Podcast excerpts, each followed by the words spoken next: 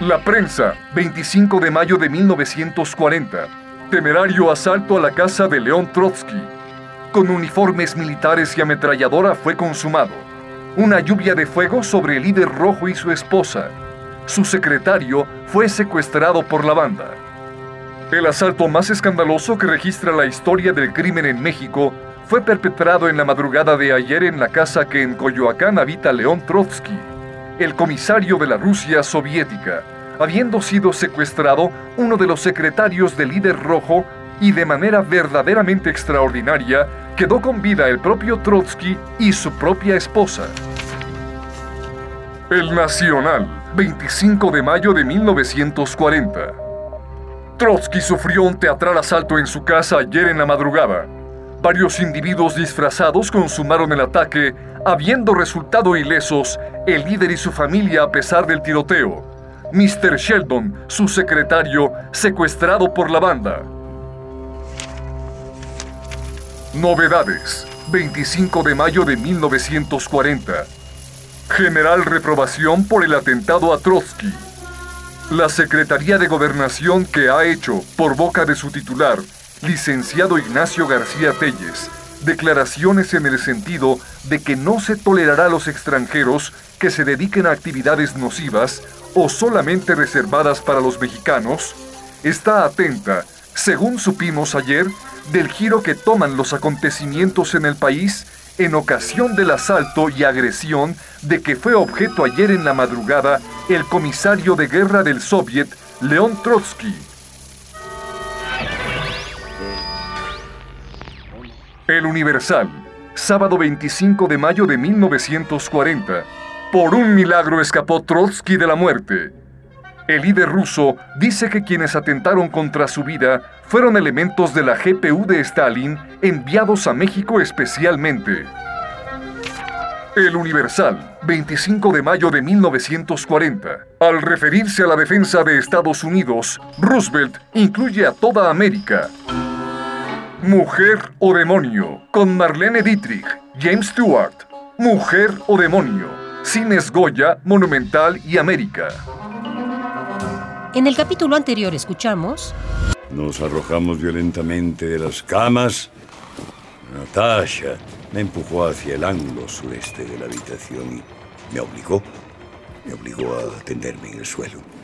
Ella permaneció breves instantes de pie, como protegiendo mi cuerpo con el suyo, hasta que la obligué a tenderse a mi lado. Fue.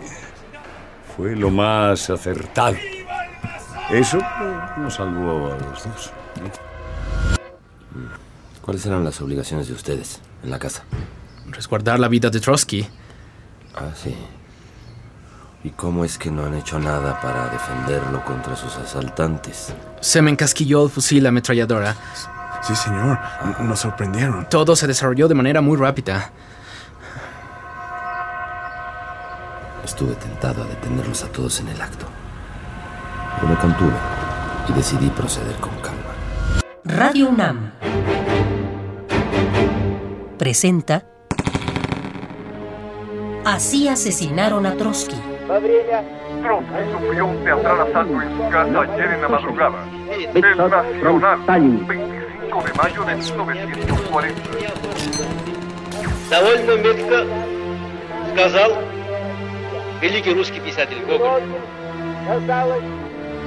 Así asesinaron a Trotsky.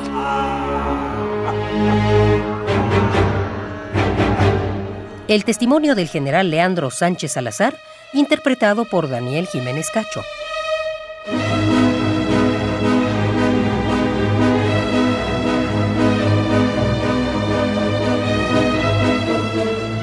Serial dramatizado, adaptado por José Woldenberg y producido por Emiliano López Rascón.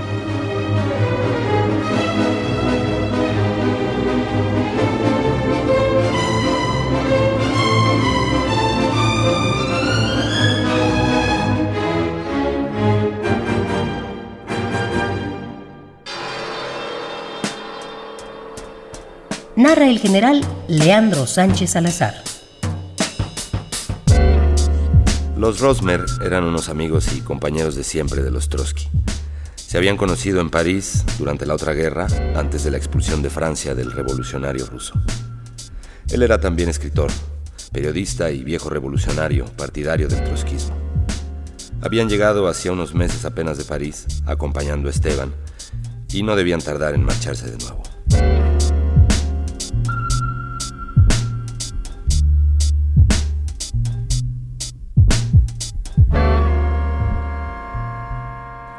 Por otro lado, la servidumbre se componía de tres personas.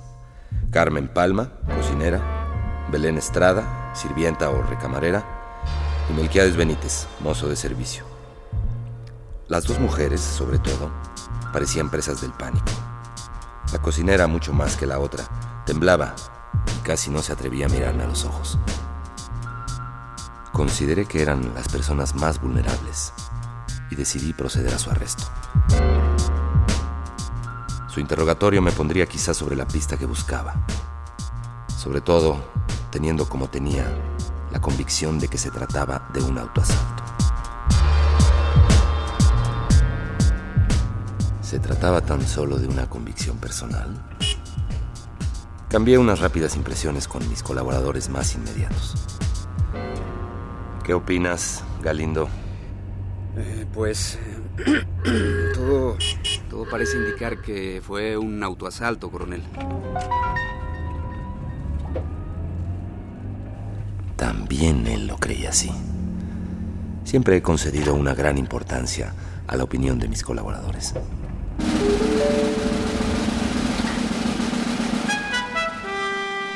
Las precauciones adoptadas por Trotsky y sus guardianes habían convertido aquella casa en una fortaleza, al parecer inexpugnable. El reglamento interior no podía ser más completo y perfecto. El viejo revolucionario, sintiendo su vida constantemente amenazada y conociendo como nadie el poder y los hábiles métodos de sus enemigos, no había escatimado medida o precaución alguna que lo protegiera. La puerta de entrada estaba asegurada por un doble pasador, uno de los cuales solo permitía entreabrirla un poco. Una fuerte lámpara eléctrica iluminaba el espacio necesario para reconocer o identificar al visitante. Si era este de absoluta confianza, el guardián de la puerta pronunciaba una contraseña al guardián situado en la torrecilla. Torrecilla desde la que se dominaba a la vez la calle y el jardín y desde la que se podía disparar con la ametralladora que en ella había. Y dicho guardián acababa de abrir la puerta por medio de un resorte eléctrico. Entonces, para que pudiera abrirse la puerta del todo, en cumplimiento estricto del reglamento, era necesario el concurso combinado de dos guardianes. Interrogué a Otto Schussler, secretario y guardián de Trotsky.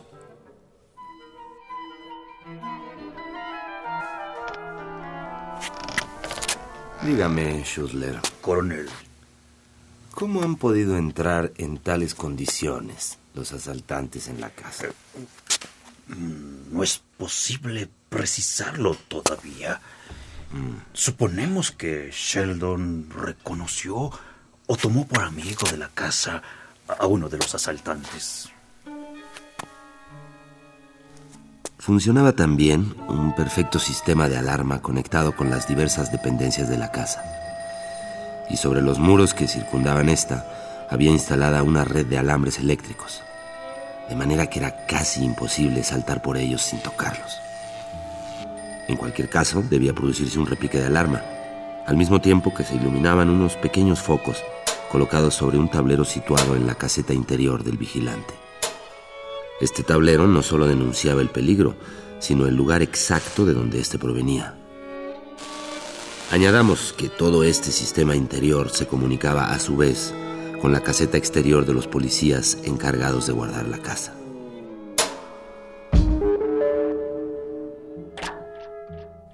¿Cómo dudar, en vista de todo esto, de la complicidad de algunos de los guardianes de Trotsky? O por lo menos de Robert Sheldon Hart, que era el que guardaba la puerta al producirse el asalto. Con todo esto, La idea del autoasalto se afirmaba más y más en mí. De la casa de Trotsky habían desaparecido dos automóviles, uno marca Ford y otro marca Dodge.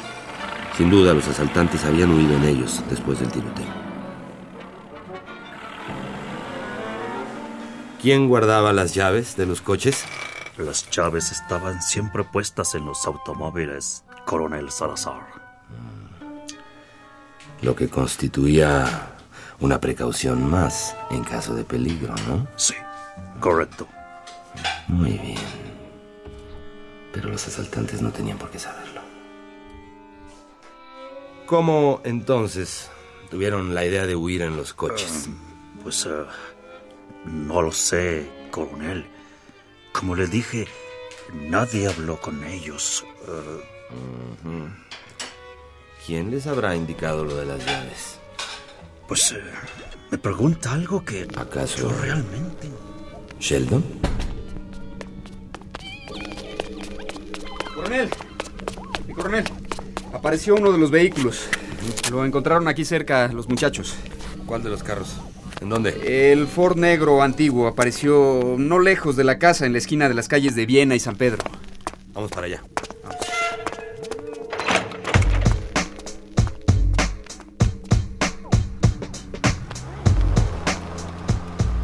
Era el Ford. Se trataba de un automóvil ya viejo. El terreno estaba fangoso. El automóvil se había atascado en el barrizal. Sin embargo, si no lo desatascaron y huyeron en él, fue seguramente por nerviosismo, pues nosotros logramos sacarlo enseguida y sin dificultad alguna. Se veía que los asaltantes habían pretendido cruzar el río Churubusco, detrás de la casa de Trotsky, hacia el norte. Por lo menos los que iban en ese automóvil habían debido huir por ese lado. A ver, muchachos, pongan toda su atención. Castañeda y Valderas, hagan guardia. Distribúyanse por la ciudad. Urquidi y el chino, investiguen, investiguen los alrededores. Estén muy pendientes de la casa azul y de Diego Rivera. Diego Rivera. Vean quién entra y sale. Registren cualquier situación sospechosa. Vamos para allá, mi coronel. Sidonio Ramírez, Jálale. al centro, con Sotomayor.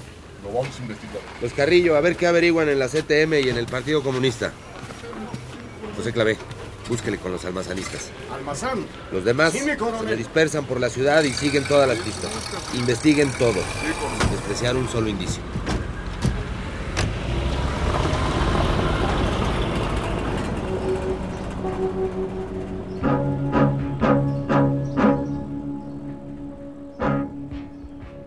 El general Núñez coincidía conmigo en que no había que desechar ninguna hipótesis. Y así con mis colaboradores cercanos continuó explorando los alrededores del hallazgo. En la orilla del río Churubusco encontré una escala marina de cables, con travesaños de madera y con un garfio en uno de los extremos. Sin duda la habían llevado como medida preventiva por si no lograban penetrar por la puerta. No lejos del automóvil encontramos asimismo una sierra eléctrica de 110 a 125 voltios. Una barreta de hierro, conocida con el pintoresco nombre de Santo Niño, que suelen emplear los maleantes de México para abrir las puertas o bien para golpear a sus víctimas. Dos fusiles Mauser, de los arrebatados por los asaltantes a los policías encargados de guardar la casa de Trotsky. Numerosos casquillos calibre 45 y un cargador de pistola Thompson. Coronel, me dice Estrada que ya hallaron el otro vehículo, señor. ¿En dónde lo encontraron? En la calle de Mérida, coronel. Vamos rápido para allá. A buena distancia del lugar del suceso había aparecido un automóvil Dodge abandonado. Me trasladé allí inmediatamente. Era el otro automóvil desaparecido del garage de Trotsky. En el interior había un pantalón de paño azul, una chamarra de la misma tela, dos fornituras de charol, una negra y otra color café, una canana de piel color café con cartuchos de pistola calibre 38 especial y un marrazo con funda de metal. Todos aquellos efectos podían ser preciosos para la investigación. Era pues cierto que los asaltantes se habían presentado disfrazados de policías, por lo menos una parte de ellos.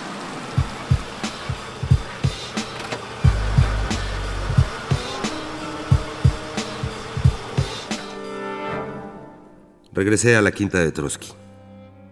Persistía cada vez más en mí la idea del autoasalto, pero no podía fundamentar todavía una hipótesis más o menos firme. Había ocurrido todo con una rapidez tan sorprendente. Se trataba de un hecho en el que habían intervenido numerosas personas, una veintena al menos, lo que facilitaría la investigación. No era posible que permaneciera en el misterio un suceso en el que estaban complicadas 20 personas como mínimo. No cabía duda.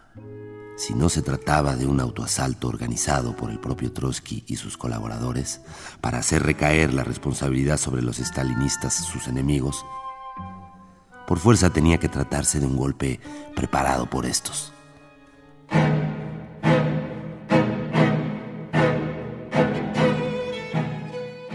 Trotsky carecía de otros enemigos en el país, ya que de acuerdo con el compromiso contraído con el gobierno del general Cárdenas, no se había ocupado jamás de los asuntos políticos interiores.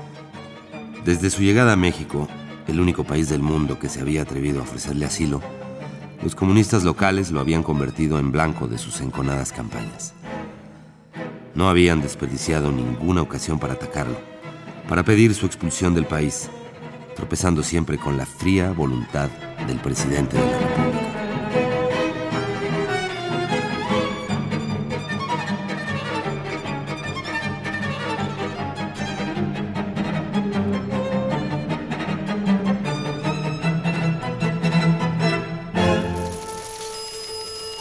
El Nacional, a ocho columnas, 26 de mayo de 1940.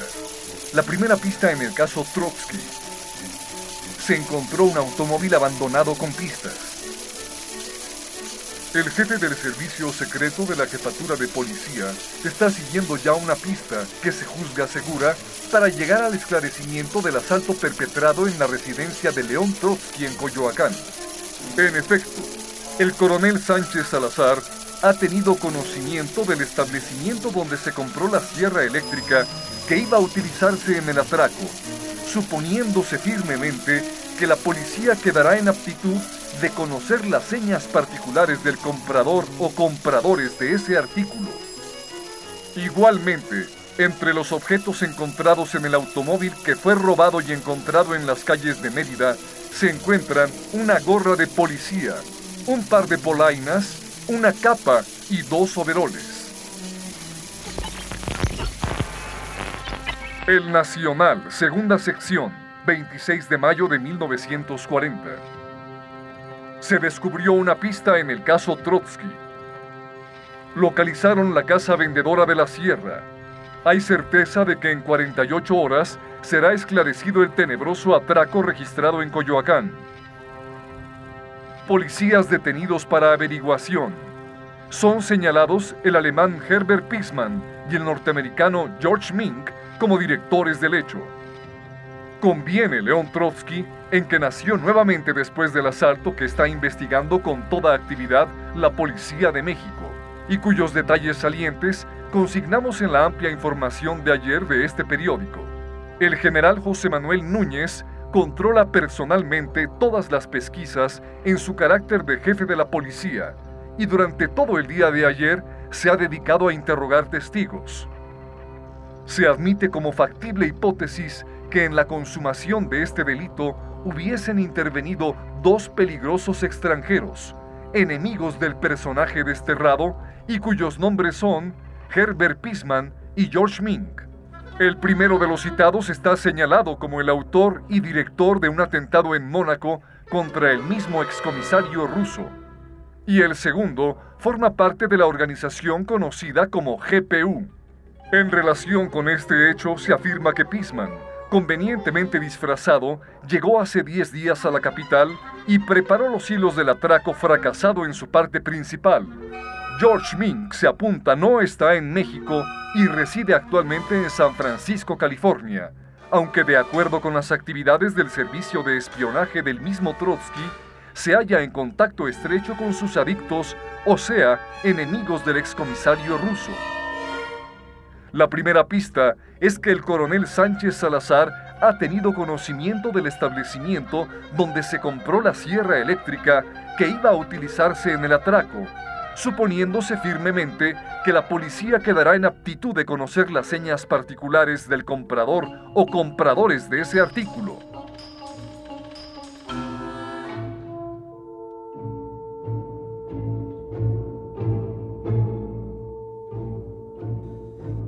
Había que seguir al mismo tiempo una doble pista, la del posible autoasalto y la de los comunistas estalinistas.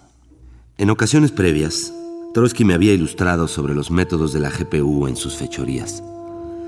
La GPU procura no comprometer jamás a los militantes comunistas conocidos o con cargos de responsabilidad. Suele actuar más o menos independientemente del Partido Comunista utilizando de preferencia a elementos poco conocidos o desvinculados aparentemente del partido. No obstante esto, hacía un rato apenas que el propio Trotsky me había incitado a que detuviera a los militantes comunistas más destacados. Proceda contra los elementos stalinistas más destacados y no tardará usted en descubrir a los criminales. ¿Con qué fin me había dicho esto? Sabía perfectamente que yo no podía detener a nadie, sin más ni más, sin pruebas o sin una fundada presunción de responsabilidad. Si se trataba de un autoasalto, mi tarea sería relativamente fácil. Pero, de ser la GPU la organizadora del atentado, iba a vérmelas con elementos sumamente listos y avesados en este género de hazañas. En este caso, tenía ante mí una tarea difícil y de gran envergadura. Y dada la personalidad de León Trotsky, la atención universal iba a seguir paso a paso la investigación. Jamás en el transcurso de mi actuación policíaca me había enfrentado con un caso de tal magnitud.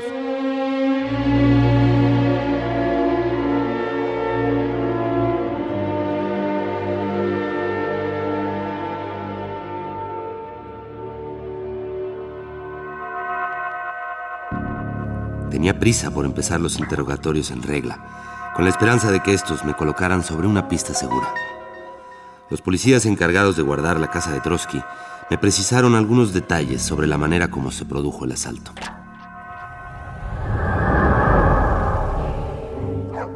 Poco después de las 3 de la madrugada, vimos llegar hacia la caseta donde nos encontrábamos a dos individuos con uniforme de policía y a otro con uniforme del Ejército Nacional este último ostentando las insignias de teniente. Creímos que debía tratarse de una visita de sobrevigilancia ordenada por la jefatura de policía. Ya. Los recién llegados nos abordaron amablemente. ¿Qué hubo, compañeros? En esto nos dimos cuenta de que otros sujetos rondaban en torno a la caseta.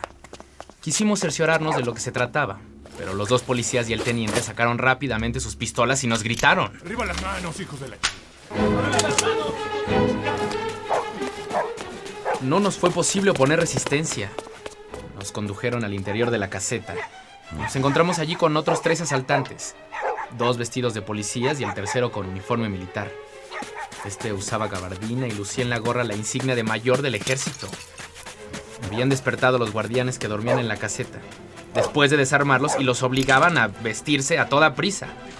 Nos maniataron a todos, colocándonos las manos hacia atrás. El que lucía las insignias de mayor nos dijo entonces: ¡Viva el masón! ¡Cayó ya el general Duña! ¡Tenemos tomadas todas las caritas de policía! Salieron de la caseta llevándose todas las armas que en ella había. Quedamos bajo la vigilancia de un individuo con ropa de paisano que había llegado mientras tanto. ¡Viva el masón, muchachos! Poco después oímos varias descargas cerradas. Comprendimos que disparaban con ametralladoras. Al cesar el tiroteo, que duró brevísimos minutos, el individuo de paisano encargado de vigilarnos desapareció. Vimos pasar entonces a los asaltantes, llevando con ellos a uno de los guardianes personales de Trotsky. Se trataba de Bob. ¿Los asaltantes lo llevaban secuestrado o parecía ir él con ellos por su propia voluntad? Bob no era maltratado por los otros individuos. Parecía ir entre ellos bastante tranquilamente y por propia voluntad. ¿Quién sacó los carros? ¿Lo vieron? No podíamos distinguir. Solo vimos que subían algunos de los asaltantes en ellos y que se alejaban a toda prisa.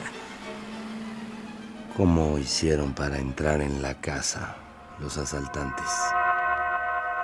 Yo comprendía al ver salir a Bob entre los asaltantes que había sido él quien les había abierto la puerta. Era el que estaba aguardándola esa hora. Además, sin un cómplice dentro, resultaba poco menos que imposible penetrar en la casa. Claro. Во время последней мировой жестокой войны этот Israel developed not from hum, not from socialism, but not from Stalinism. У людях такого неопределенного и неоформленного довольно метко No se pierda el siguiente capítulo. Trotsky tenía gran confianza en Rodríguez Casas y le testimoniaba su amistad. Rara vez salía sin hacerse acompañar por él y lo sentaba con cierta frecuencia a su modesta mesa. Asimismo, solía acompañar a Natalia Sedova y a Esteban, los cuales salían con mayor frecuencia. En el momento del asalto, el suboficial se encontraba descansando en su casa. Al notificársele el asalto y el tiroteo, se vistió a toda prisa y acudió a la casa de Trotsky. Al enterarse de los hechos tal como habían sucedido, espontáneamente y con absoluto aplomo, exclamó. Esto ha sido un autoasalto. La víspera del asalto se celebró una de estas juntas, a la que asistieron todos los colaboradores del señor Trotsky. ¿Todos? Sí, a- a- así como el matrimonio francés que se encontraba en la casa de paso. Duró dos horas y media, desde las tres y media hasta las seis de la tarde. Schussler y el señor Charles Corner, después de la reunión, estaban inquietos, Co- como nerviosos. Como nerviosos. Ujú. 48 horas después de detener a los dos secretarios de Trotsky, encontrándome en el pocito. Diga, Coronel Sánchez, a sus órdenes, general Núñez. le hago saber, coronel, que Trotsky acaba de dirigirle una carta al presidente de la República, protestando por la detención de sus secretarios y de su servidumbre. Ah, ¿Cuándo? Para un par de horas solamente. Radio UNAM presentó Así asesinaron a Trotsky. Actuaron en este episodio, en orden de aparición, Carlos Álvarez, Joaquín Chablé, Germán Robles, José Luis Saldaña, Fabián Garza, lectura de notas periodísticas, Eugenio Castillo y Daniel Jiménez Cacho como el general Leandro Sánchez Salazar. Grabación, Arturo González. Preproducción y asistencia de producción, Jimena Hernández y Omar Tercero.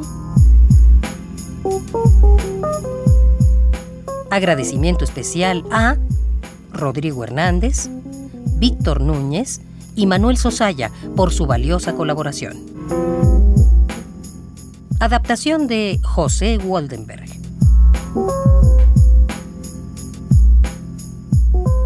Dirección de actores, ambientación sonora y musical, montaje digital e investigación hemerográfica de Emiliano López Rascón. Así asesinaron a Trotsky. Es una producción de Radio UNAM.